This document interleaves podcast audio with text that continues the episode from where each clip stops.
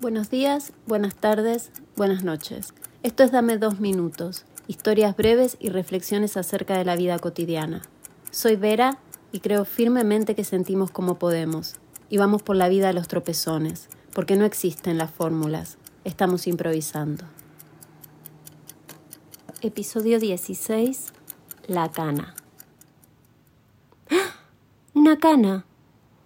Las canas me obsesionan desde la adolescencia. ¿Cuándo, cuándo, cuándo? Enfrente del espejo los años pasan. Mi primera y única cana la tuve en la axila. Me acuerdo porque pensé con entusiasmo, ahora sí, es solo cuestión de tiempo. Y yo sin canas. Habiendo perdido la juventud hace tanto tiempo, la oscuridad de mi pelo no me hace justicia. Leí en un libro que la imposición humana de comparar las cosas continuamente es lo que crea el concepto de tiempo.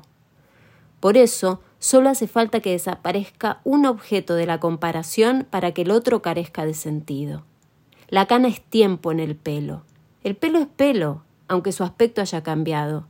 No entiendo por qué las canas tienen tanta mala fama, por qué hubo que esconderlas durante tanto tiempo, camuflarlas. Me acuerdo cuando me teñí todo el pelo de blanco, pero no me acuerdo de papá sin canas. No sé si lo conocí.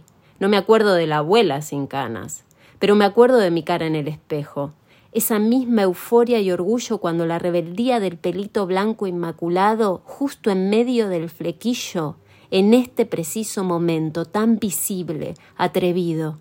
Me revuelvo el flequillo para asegurarme que no se esconda cuando. Olvídate. Era un pelo de la gata.